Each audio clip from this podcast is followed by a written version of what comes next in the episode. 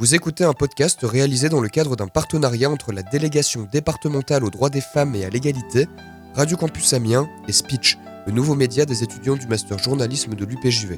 Cette semaine, nous avons décidé de sensibiliser aux violences sexistes et sexuelles. En France, plus d'une femme sur deux a déjà subi une violence sexuelle. 94 000 femmes sont victimes de viol ou tentatives de viol et 213 000 sont victimes de violences physiques ou sexuelles de la part de leur conjoint ou ex-conjoint chaque année. Il est temps que ça s'arrête.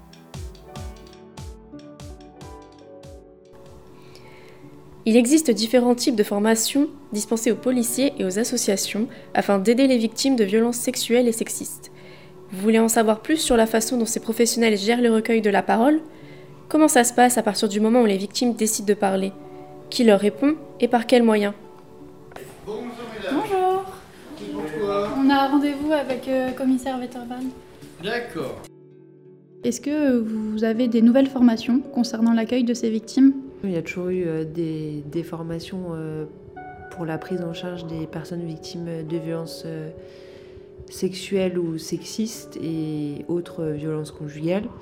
Depuis, on va dire, 2010, on a une accélération de la prise en compte et puis surtout une, prise de conscience que ce type de, de phénomène, d'une part, était particulièrement présent dans la société et qu'en plus, ça nécessitait une spécialité de la part d'un certain nombre d'acteurs, comme les policiers, à la fois sur le terrain, dehors, qui vont intervenir dans les domiciles des personnes concernées, par exemple, et à la fois euh, des personnes qui vont recueillir les plaintes.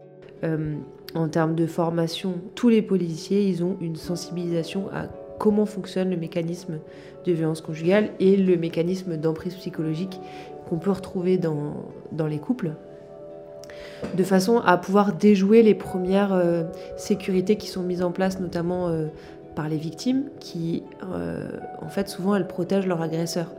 Sur les formations spécifiques, euh, notamment les enquêteurs en matière de violence conjugale, eux, ils ont un module supplémentaire à faire euh, pour aller plus loin.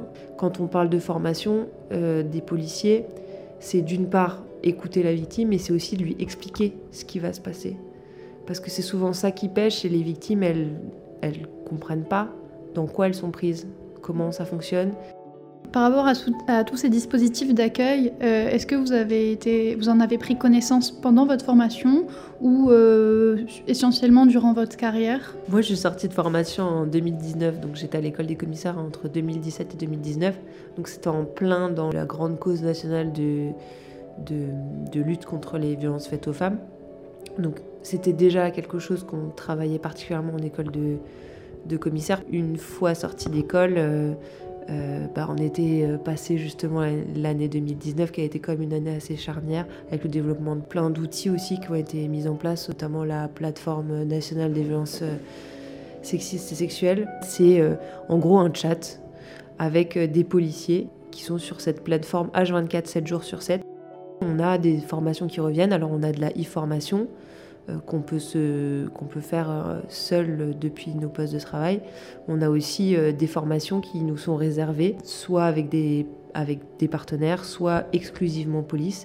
Et ça, c'est tout au long de la carrière. Et effectivement, on voit qu'il y en a peut-être encore plus aujourd'hui qu'il y a 4-5 ans. Donc depuis quelque temps, il y a de nouvelles procédures en commissariat, notamment en ligne. Est-ce que vous pouvez nous en dire plus sur le cheminement de ces dispositifs? La prise en compte des, du numérique, c'est devenu indispensable, même pour la police. On est, on est sur les réseaux sociaux, sur Twitter, sur, euh, sur, euh, même sur TikTok. Euh, maintenant, c'est devenu un outil pour toucher un maximum de monde, et notamment les jeunes.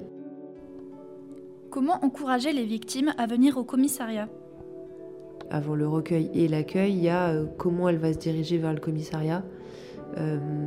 Donc euh, effectivement, la plateforme, c'est un des moyens parce que euh, à partir du moment où euh, elle est rassurée sur ce qui va se passer, parce qu'il y a beaucoup de victimes qui disent bah, Moi, je ne savais pas qu'on allait bien me recevoir, ou j'avais un peu peur qu'on ne me reçoive pas bien. Mais il y a aussi euh, l'accueil dans les locaux. En gros, on a un tableau avec une vignette orange et une vignette bleue. Elle a juste à dire Je viens pour euh, un code orange et on lui pose pas de questions, on lui demande pas quel type de code orange, machin. On sait que code orange égale attention, c'est du vif, des violences conjugales ou des violences sexuelles, et dans ce cas-là, on la prend à part. Est-ce que vous travaillez avec euh, d'autres services comme des associations? Qu'est-ce que vous pouvez faire avec ces associations-là pour juste aider au mieux les victimes? Ici à Amiens, il y a beaucoup d'associations. Donc on a Agena avec qui on est très proche, qui, qui s'occupe euh, aussi beaucoup du logement des, des, victimes de violences conjugales. On a euh, le CIDFF. Bonjour, vous avez rendez-vous avec Madame Jasco C'est ça, oui. Installez-vous. Merci. En tant qu'association spécialisée dans l'aide aux femmes victimes de violences, quelles sont vos procédures d'accueil? Est-ce qu'il y a un type d'accompagnement spécifique ou euh, un cheminement Le CIDFF de la Somme, on dispose de deux accueils de jour, donc un accueil de jour à Abbeville et un accueil de jour à Péronne, ce qui fait que du coup les victimes peuvent se présenter à n'importe quel moment euh, dans les bureaux. Donc euh, nous, on a, on a une équipe pluridisciplinaire qui va pouvoir répondre à des questions bah, particulières sur la situation. Est-ce que vous avez eu euh, des formations exprès pour, euh, pour accueillir ce genre de public?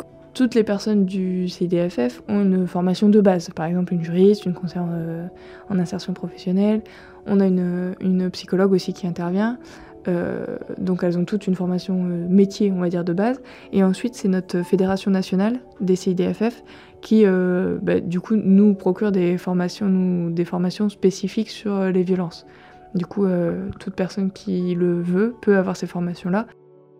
Quels sont selon vous les réflexes à adopter?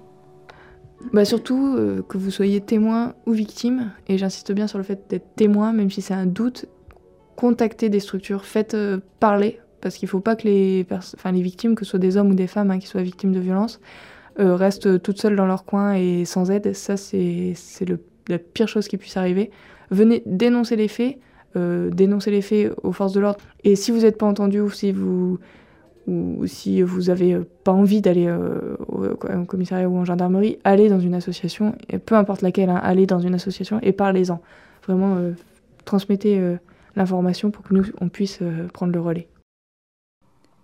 Ce podcast a été réalisé par Emma Dumont et Mélodie Becquet pour Speech en partenariat avec Radio Campus Amiens.